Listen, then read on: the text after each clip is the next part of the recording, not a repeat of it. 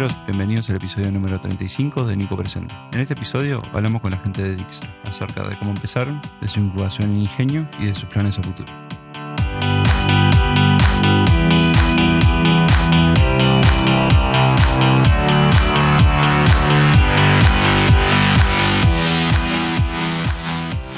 Bueno, gente, ¿cómo están? Buenas, Nico, ¿todo bien? Todo bien, todo tranquilo, por suerte. Bueno, cuéntanos un poco quiénes son ustedes. Nosotros somos Dijkstra, somos una empresa que se eh, especializa en el desarrollo frontend, haciendo muchos énfasis en lo que es eh, la interfaz de usuario y la experiencia de usuario, tanto en aplicaciones móviles como en, en sitios web. Este, mi nombre es Diego Bermúdez y soy el CEO de la empresa. Bueno, eh, mi nombre es Mauricio García, estudio en la Católica, eh, ya me falta un examen para recibir de, de ingeniero. Bien. Eh, soy co-founder de Distra con Diego y con Luis y me encargo más de la parte de operaciones de la empresa y aparte administrativa y finanzas. Ahí va. Mi nombre es Luis Cal y soy un poco el CTO de la empresa, un poco para el área de tecnología un poco formamos el C-level de la empresa. Bueno, y cuéntanos un poco cómo se conocieron ustedes. Nuestra historia data más o menos del año 2008, cuando empezamos la universidad. Tres fuimos, va, y Mauri sigue yendo a la Universidad Católica. Yo primero me conocí con Luis. Los dos iniciamos ingeniería en electrónica en ese año. Y bueno, por esas casualidades de la vida, a mitad de semestre nos dimos cuenta que la electrónica no era lo nuestro, que le habíamos pifiado. Y bueno, se nos dio a los dos por cambiarnos a ingeniería informática.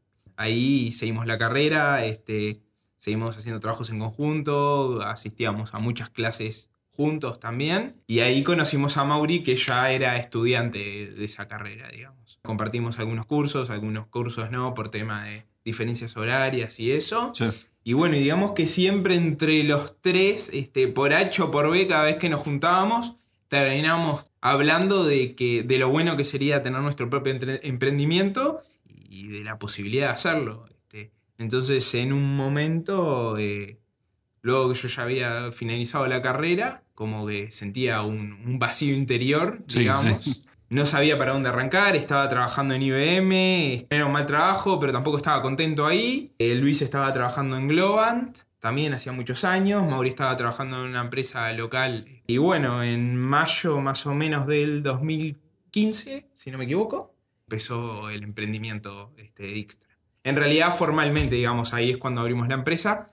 Eh, previamente tuvimos, eh, digamos, un desarrollo eh, más chico que lo habíamos hecho más entre los tres en, en forma freelance. Claro, y, se- y siempre se direccionó al- a la parte de- del frontend o, o, o evolucionó. Sí, un poco queríamos explotar lo que era nuestro expertise, que era un poco eso. Entonces queríamos hacer un poco la diferencia de, de- de estar tanto tiempo en el mercado y saber cómo se manejan un poco las empresas. Eh, nos dimos cuenta que hay una falencia gigante en frontend, tanto en Uruguay como fuera. Entonces creímos que podemos hacer una diferencia en ese sentido y realmente la estamos pudiendo hacer. Entonces fue un poco por eso que tiramos por el lado de frontend. Claro, sí, encontrar la diferencia de, de lo que es el común del mercado acá, ¿no? Exacto. Y bueno, entonces dijeron que fue en el 2015 que fue como que formalizan la empresa. ¿Arrancaron ya con los clientes? Eh, ¿Cómo fue que, cuál, cuáles fueron los primeros pasos que hicieron? Sí, arrancamos con, con un cliente local que trabajaba más, más para afuera, más para el exterior. Justo tenía un proyecto y, y fue que nos metimos con ese, con ese proyecto, trabajando exclusivamente para el cliente del, del exterior. Y, ta, y buscando clientes acá en, en Uruguay y empezando a incursionar en los, los primeros pasos de buscar clientes. Si bien yo tengo un background de, de- de- de trabajar con la gente, o sea, yo hice feria por 10 años y tal, tenía experiencia de trabajar con la gente, entrar al mundo del software para buscar clientes es muy difícil y Sí. te das cuenta de que estás compitiendo con gente muy grosa, muy grande. Y bueno, cómo nos dimos cuenta de que había un nicho de que podíamos explotar y en el que éramos fuertes y, ta, y hoy en día nos hemos especializado y somos cada vez más fuertes y la empresa cada vez, cada vez más grande en, en tema de- de- del desarrollo frontend utilizando JavaScript. No- no- nos hemos dado cuenta de que mandar el mail en frío o la llamada en frío eh, no sirve también era un, eh, una experiencia que te tenés que hacerla Sí, sí, porque cuando empezás escuchás de todos lados y todo el mundo como que te da el- la experiencia de ello, pero no te dice, no te cuenta el, el- el resto de la historia. Claro. O sea, nos dimos cuenta haciendo eso que no conseguís tantos clientes como haciendo otras cosas. Por ejemplo, hoy en día estamos haciendo workshops, eh, nos presentamos a, a conferencias, eh, somos organizadores de, de otras conferencias, sponsors de otras. Eh, estuvimos en la JS Conf, estuvimos en la Mobile Day. Y bueno, y así empezamos a conocer gente, empezamos a conocer otras empresas, nos hemos asociado con otras empresas que hacen, por ejemplo, se dedican enteramente al backend y nosotros le, le brindamos la parte de, de frontend, eh, complementando los servicios. Sí. Y eso es una relación ganar-ganar eh, de ambas partes, que es lo que estamos haciendo hoy en día. Estamos asociados con empresas de acá de Uruguay, empresas de Estados Unidos, también estamos trabajando en Inglaterra, eh, tenemos clientes en Buenos Aires. Y bueno, y en esa búsqueda de cliente ideal, lo que nos hemos dado cuenta que, que ten- teniendo esa pata de backend, o sea, es- esas empresas de backend que necesitan eh, frontend es eh, un aliado estratégico muy grande. También tenemos empresas eh, locales en el que le, le- le- le brindamos ese expertise de frontend y también tenemos usuarios finales que estamos, estamos desarrollando productos para esos clientes. Tenemos clientes acá en Ingenio, como Appleboy, que ta- estamos haciendo el, el mejor sitio de, de canal de, de- de la productora. Eh, también tenemos los chicos de eBuyers, que, que tal, los, los estamos ayudando en tema de, de usabilidad de, de la plataforma, de, de la herramienta que tienen. Y tenemos clientes acá como Rimbos, que le estamos proveyendo un, un servicio integral para realizar la aplicación, la aplicación móvil. Sí. Que está hoy en día, lanzó en Perú y en Paraguay. En marzo se va para México y está creciendo cada vez más y lo estamos ayudando a, tem- a- a crecer. Pregunta, porque ya, ya que usaste esas palabras. ¿Qué quiere decir frontend y qué quiere decir backend? Un poco el frontend es lo que ve el usuario final. O sea, vos cuando agarras una aplicación, por ejemplo, y interactúas, ese es el frontend. Y el backend es lo que pasa atrás, digamos. Sería la lógica de negocio, en comillas, donde el frontend se comunica con ese backend. O sea, el backend no, no lo ves normalmente. Normalmente no lo ves. Y el frontend sí es tu, es tu, es tu puerta de entrada, digamos, hacia ese backend. Claro, pero eh, la- entonces el frontend vendría a ser como la parte de diseño para el usuario, la experiencia del usuario, como hablaban ustedes. Y la parte de backend, ¿es el código o es este. Claro, las dos partes son código. Exacto. Las dos partes son código, solo que el- en el frontend el código se, se enfoca más en optimizar esa interacción del usuario, en mejorar esos tiempos de respuesta, en mejorar ese aprieto en este campo de respuesta, de este campo de texto y me demora X tiempo en mostrarme algo, por ejemplo. Entonces, eso es un poco lo que mejoramos nosotros. El backend, si bien tiene código, es código más a nivel, eh, bueno, fierro, o sea, Eh, lógica de negocio exacto, sería. eh, comunicación con la base de datos. eh, Y eso, y pregunta, porque ¿sí, sí? eh, ya que estoy, aprovecho.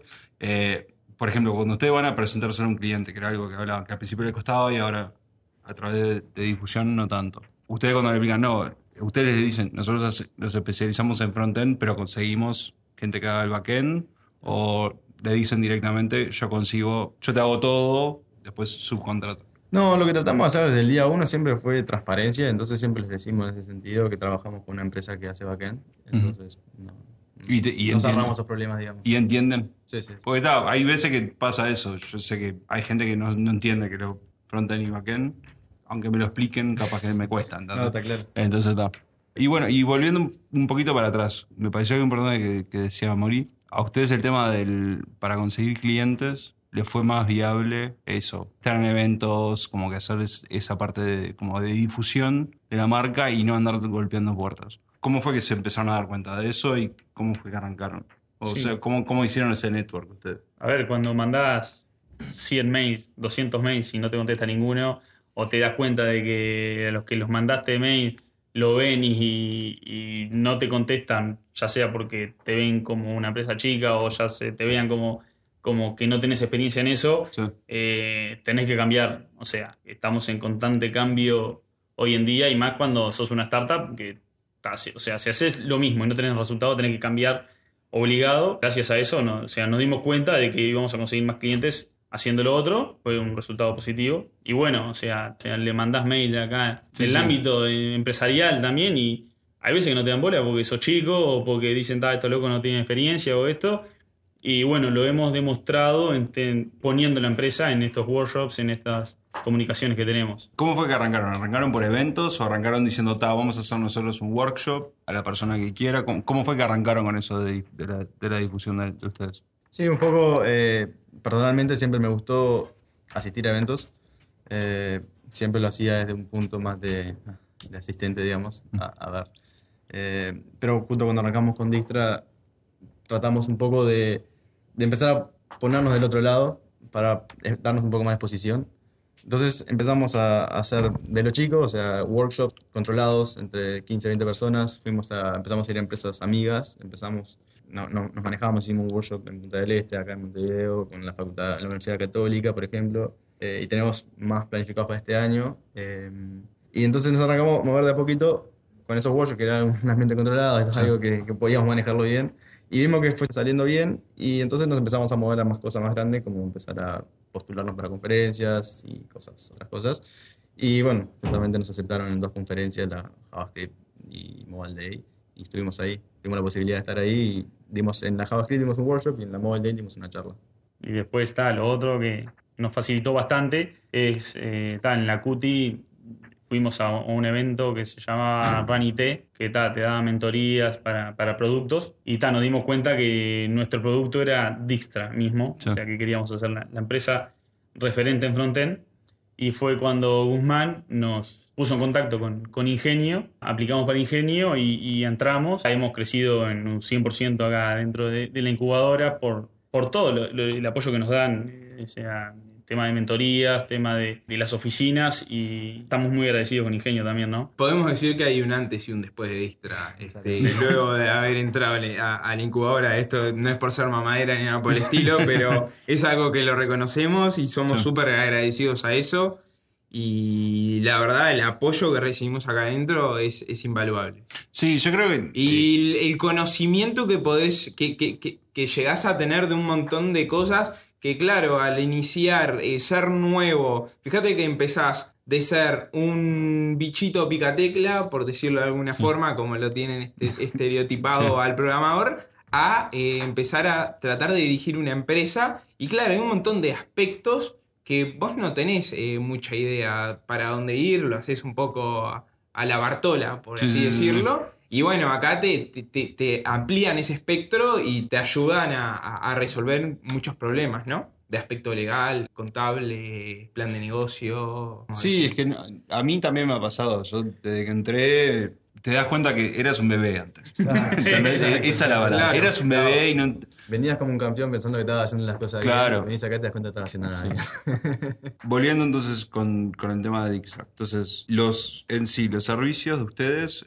se- ¿cuál- ¿cuáles serían? De hoy en día eh, nos estamos dedicando más bien lo que es el desarrollo a medida de sitios web, aplicaciones web y aplicaciones móviles Y para bueno, con eso tenemos una anécdota muy linda que ta, está en el recuerdo nuestro, que ta, Diego la va a contar. En realidad, eh, lo que pasó es la primera conversación, digamos, que tuvo Mauricio como nuestro vendedor estrella, digamos, de Dijkstra. Era con un, si no, me, si no me acuerdo mal, era un yankee. Sí. Y claro, Mauricio para empezar eh, temblaba como bala verde y se había planificado en una hojita, una 4, todo un flujo de lo que vendría a ser, bueno, yo le pregunto esto, bueno, entonces si me contesta esto, me voy para tal lado, si me contesta lo otro, hago esto, le pregunto acá, le pregunto allá. Entonces tenía todo el script armado que parecía, este, no sé, el capítulo de Big Bang Theory cuando Sheldon hace el algoritmo para conseguir amigos, creo que era. Y también manejaba toda la casuística, digamos, eh, muy nerd y muy programador, este, de qué hacer en caso de cada una de las respuestas. Y bueno, Mauri así lo llama a este potencial cliente. Y, y bueno, y siguió tal cual el script. este, lo tenía muy guionado. Un poco, le faltó un poco de pronunciación. Ahora, no se lo dije nunca, se lo digo ahora. Porque claro, estaba re duro y estaba mirando la hoja, tratando de escuchar al otro por Skype, que andás a ver si estaba andando bien o mal Skype. Probablemente estuviera andando mal. Y bueno, eso es un poco lo que fue nuestro primer acercamiento con un cliente en el extranjero. Que está, hoy en día es moneda corriente, digamos. Pero en ese momento era todo un hito.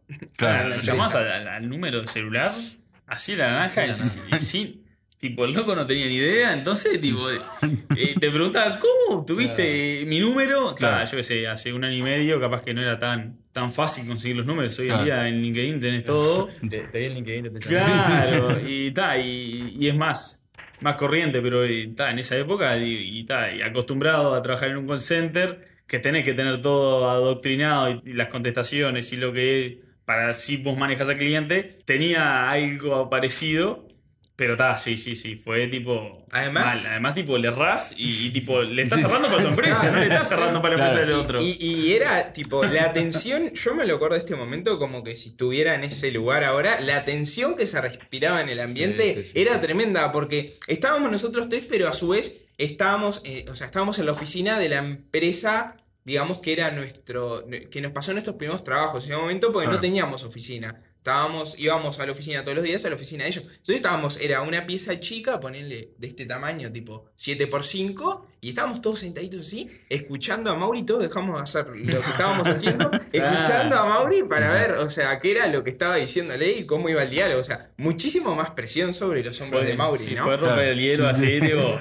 Pero sí, es una anécdota que Lindos queda para este- en la historia, sí, sí, sí.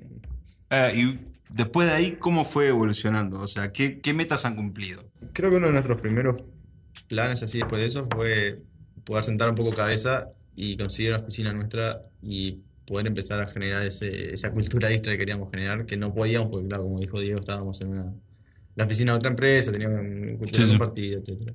Entonces creo que un primer hito después de eso fue, fue haber conseguido un espacio de cowork ahí, que también es, es compartido, pero igual es, tipo, tenés tu espacio Claro. y, y ahí un poco empezamos a, a generar ese clima Dijkstra. Claro, Ah, podía cerrar una puerta y decir de acá para adentro es Distra y Claro. se cumplen mis leyes. sí, sí. Algo, algo por el estilo, digamos.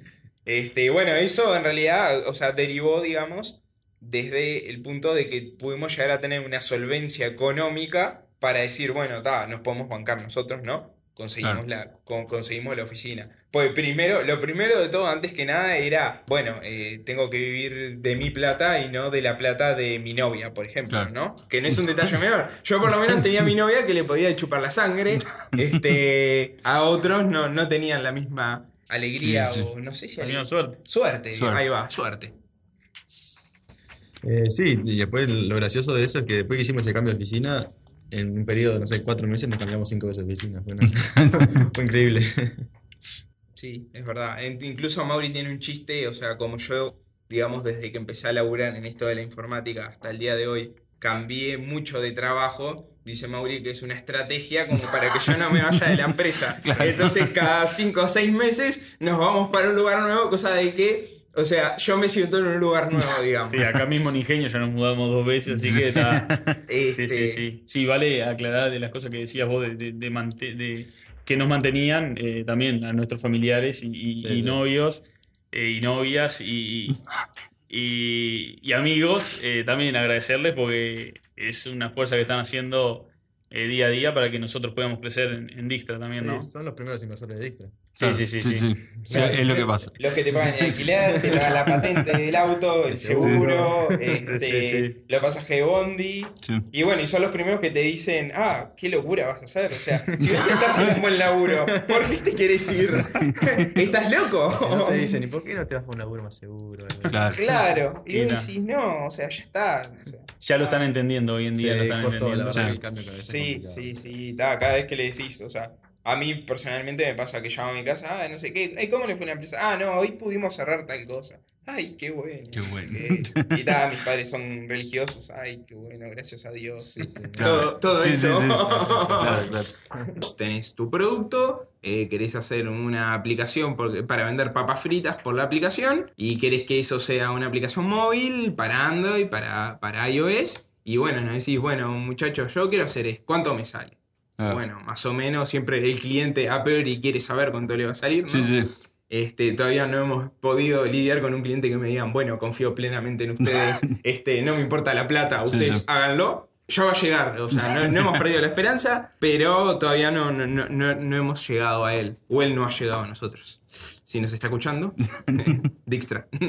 También tenemos eh, los servicios de consultoría en frontend, eh, que ta, brindamos un, un experto en, en, en frontend ayudando al equipo de otras empresas. Eh, hacemos los code review, los code standards eh, y vemos eh, a nivel frontend que se, desarrolle lo que, lo que tiene en, el diseño.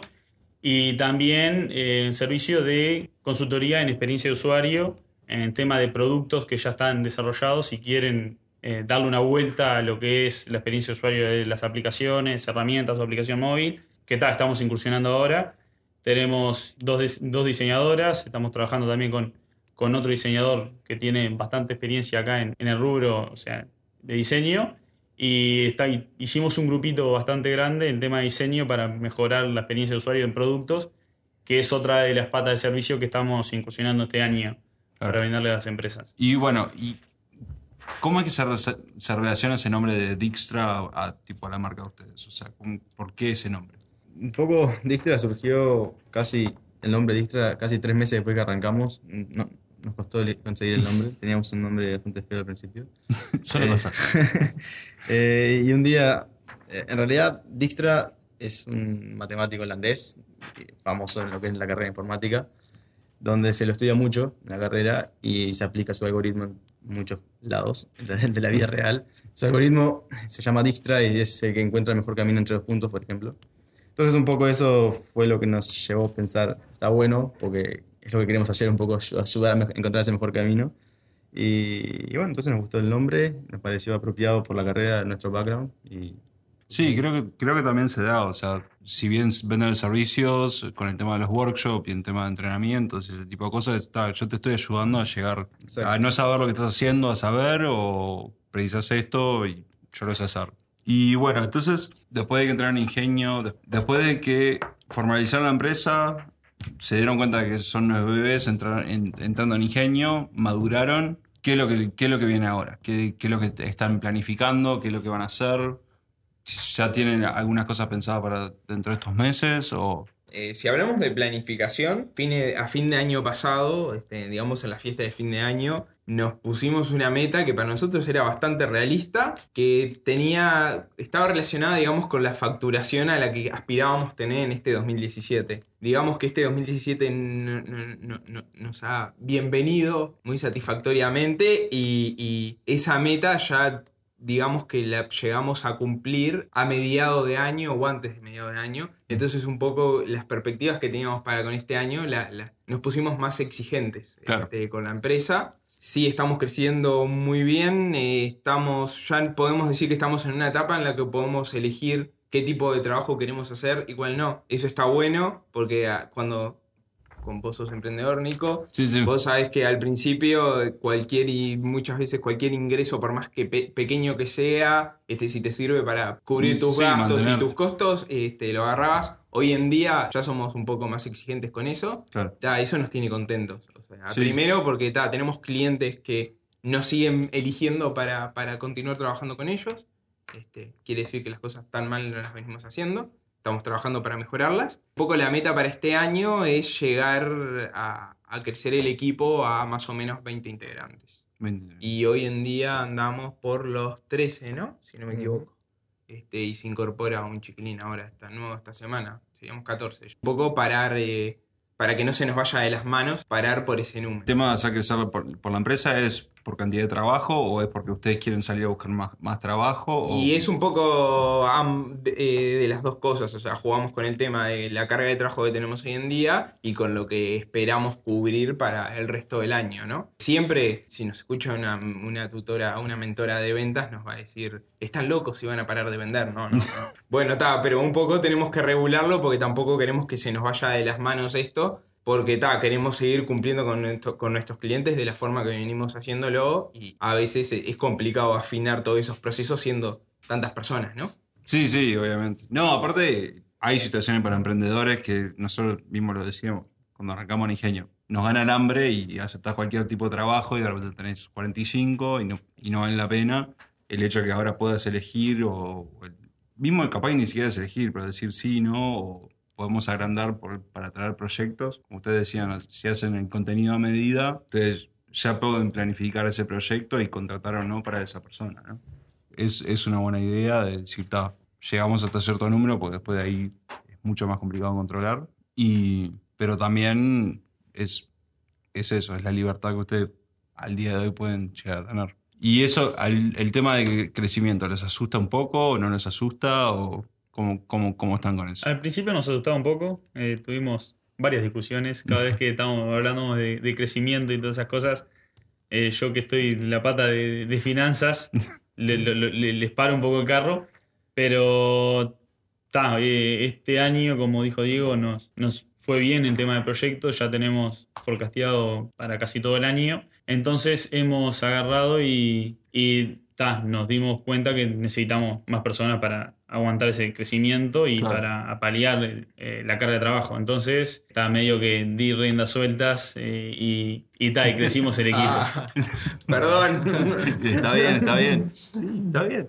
Este, y sí, y una cosa con el tema del crecimiento que va más o menos con nuestra filosofía, digamos, de cómo llevar la empresa. Un poco lo que buscamos este, en el momento de reclutar gente, buscar eh, personas eh, que tengan ganas de crecer, digamos. No, no evaluamos tanto la- la- el conocimiento que tenga en determinadas tecnologías que nosotros este, manejamos, sino bien, o sea, cuando tenemos una entrevista, nos fijamos mucho en las ganas que tenga esa persona Claro. de meterle y de, de querer aprender. O sea, porque en realidad estamos en un rubro en el que, o sea, lo que nosotros conocemos es buscas un poco en Google y si sos fisura, un poco más fisura, un poco menos fisura, lo terminás aprendiendo porque hay muchísima información de lo que nosotros manejamos. Entonces, las ganas de querer aprender y ese empuje y esa proactividad que puede, que, que tiene que tener eh, la persona que nosotros queremos tener. Sí, es más importante que capaz que referencias o lo que sea. Una Claro, per- capaz sí. que una persona que sea autodidacta y que en serio Exacto. aprendió solo y sabe manejar todo,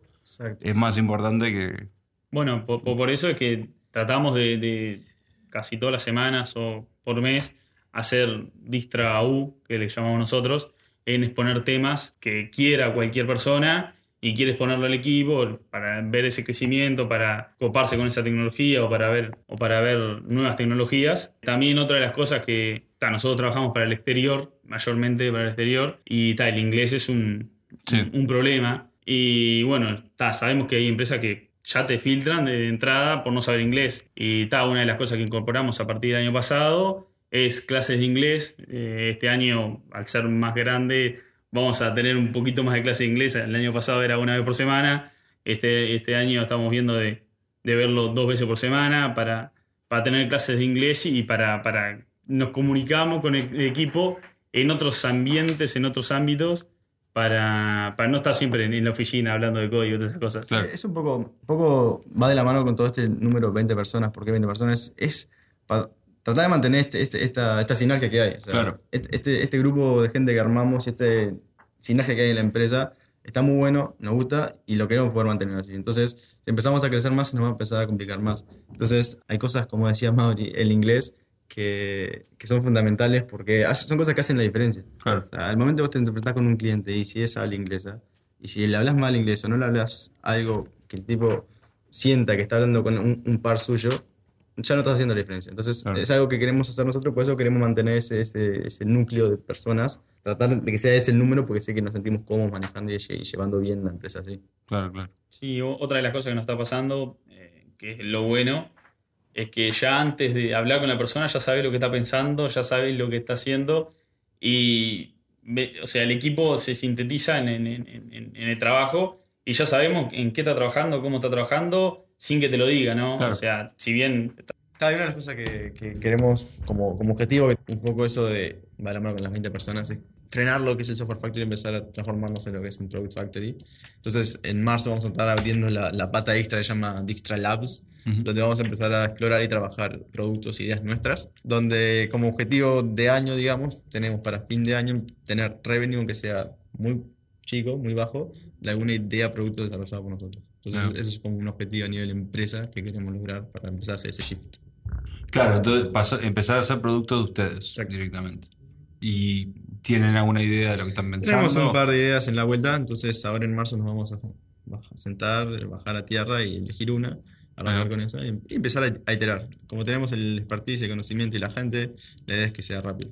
Ajá. Aplicar Lean, metodología Lean y ver Ver qué, ver- ver qué sale. tratamos de, de hacer dailies eh, y hacer plannings.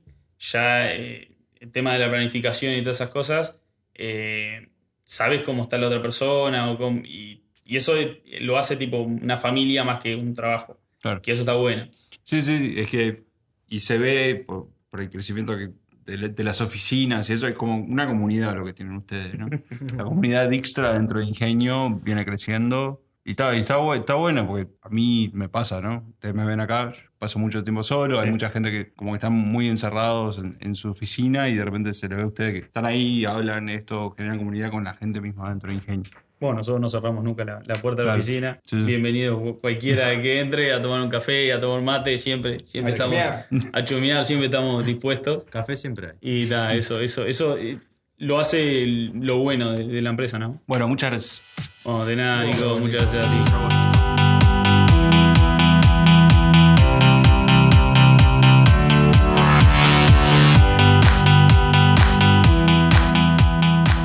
Gracias a todos por escuchar el episodio.